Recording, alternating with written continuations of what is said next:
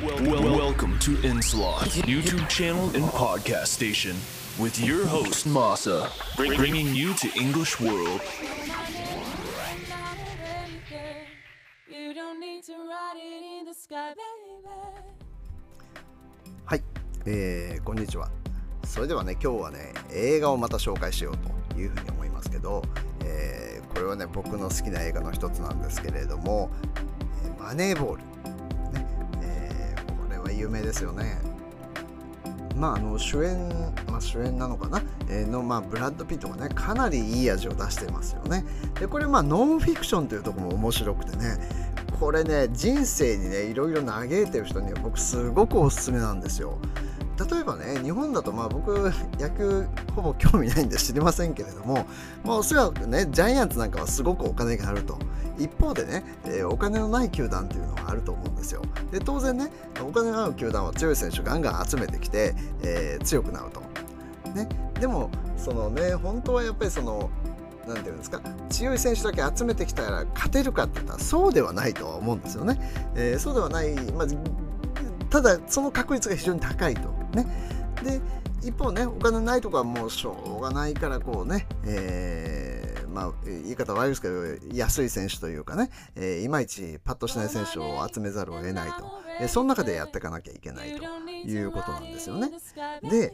これ面白いのはねベースボールをこうデータでまあ今ねもうデータが全てですけども、まあ、データでやっていこうと。スカウトのね目ではなくてあのデータで判断しようと。例えばあの塁に出るかどうかっていうのはヒットだろうがデッドボールだろうがフォアボールだろうが関係ないと。出塁するということはね変わりないんだと。この言葉結構好きでね。あのそれはそうだなと。確かに塁に出ることが全てですから 野球の場合はね。まあ得点が全てなんだけどあの塁に出ることが非常に大切ですよね。三振とかしたら意味ないわけで。ですからあのなんていうんですか。こうとにかく塁に出れば何でもいいというところで判断した、ね。えー普通だったらヒットを打たない選手っていうのはあの評価されないんでしょうけどでもねそこで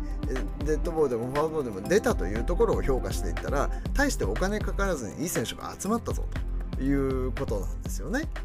でまあねこれやっぱりね周りからボロクソ言われるわけですよ。ねえーそんなやつを取ってとかねでも信念を貫き通すというねこれねなかなかできないと思うんですよ。あのまあ一人だったらまだいいけど人というのは大概ね家族がいたりしますからまあその家族がね、えーいろいろ言われたりとかまあ誹謗中傷すごいわけですよね。そんな逆境の中でもね、えー信念を変えずにやっていくというねこれはね感動するんですね、えー僕は素晴らしいなと思ったんですけどで一つねやっぱりこうスカウトの目ってね確かにねまあスカウトの人には悪いんですけどあのスカウトだってね何かの基準で判断してると思うんですよ。それ直感とか言うけれども何かを見ていいか悪いかを判断してるわけですよね。それが分かれば別にそのそのスカウトじゃなくてもいいわけですよね。だからこれねちょっとある意味ね僕が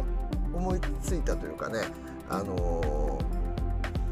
日本酒のメーカーで獺祭って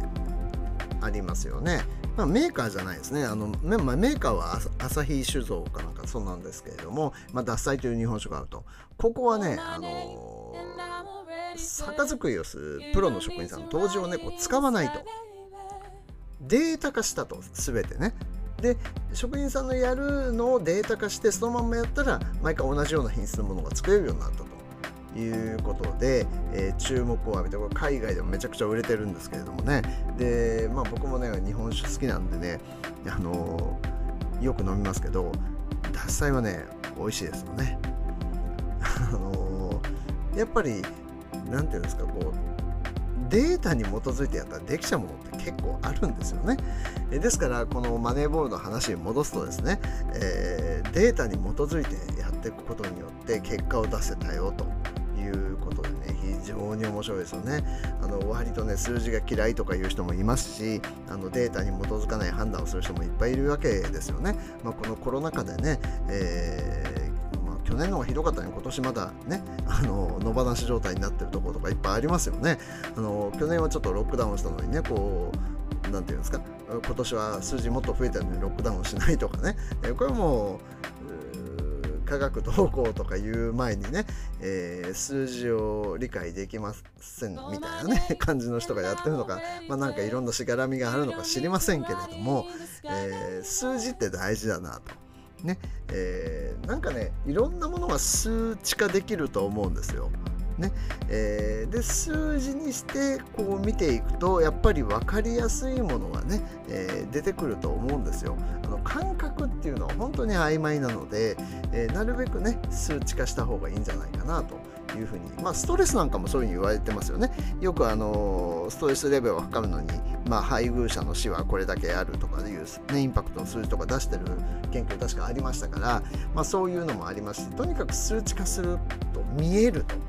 いうことなんでしょうね。はいあの非常にねこう面白い映画なんでね僕ぜひね見ていただきたいなというふうに思いますよね。えー、それであとはねやっぱりあの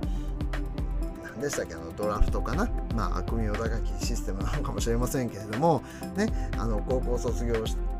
の時にこう怪物と呼ばれるねすごい人が、まあ、大学に行くのか、まあ、それともねそのままプロを目指すのかとか。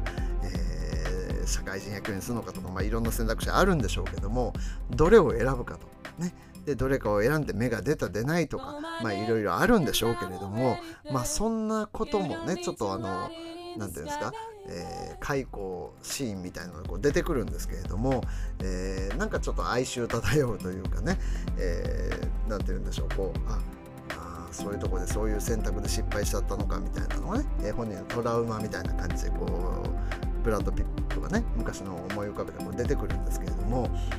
まあなかなかね正しい選択ができたかできないかっていうのはね全て結果論なんであの大体ね振り返ればあの時こうしたらよかったなとかいうのはもうほとんどだと思うんですけどそんなことは戻れないわけですからね、えー、悔やんでも仕方ないということですよね。その時のチョイス、ね、選択した、まあ、理由とかは考えた方がいいと思います。なぜそれを選んだのかっていうのをね考えた方がいいかもしれませんけれども、えー、それ自体はね悔やんでも仕方ないわけで何も変わらないですからね。